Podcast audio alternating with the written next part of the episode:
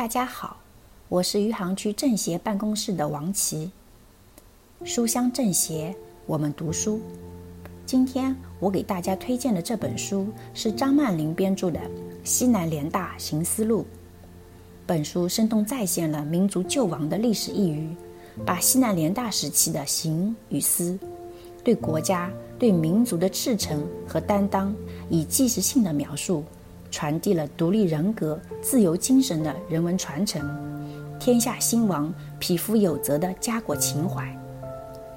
书里记述了这样一个故事：日本人常常逼着北平城里的人们为他们占领中国的城镇开庆祝会。在这样的会上，中学生邓稼先将手中的日本国旗扯碎，扔在地上，再用脚踩上。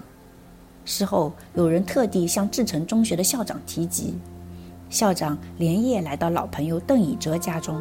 他说：“邓稼先的事早晚会被人告密，这样下去太危险了，想个办法让他走吧。”邓以哲先生时任清华大学哲学系教授，并兼任北大哲学系主任。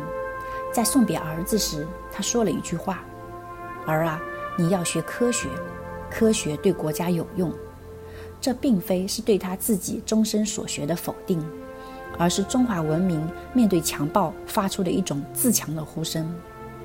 邓以哲非常希望儿子的所学能够对危难中的祖国有用。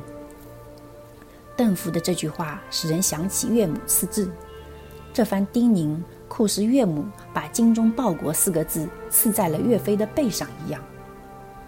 邓稼先来到昆明。考入西南联大物理系。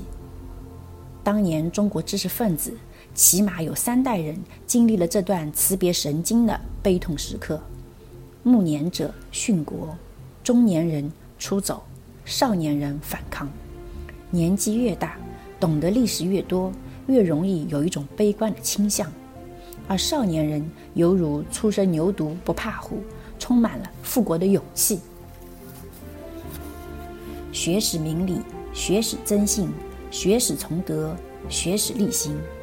西南联大的精神史不会过时，在面对百年未有之大变局的今天，我们依然需要这份恒久的力量。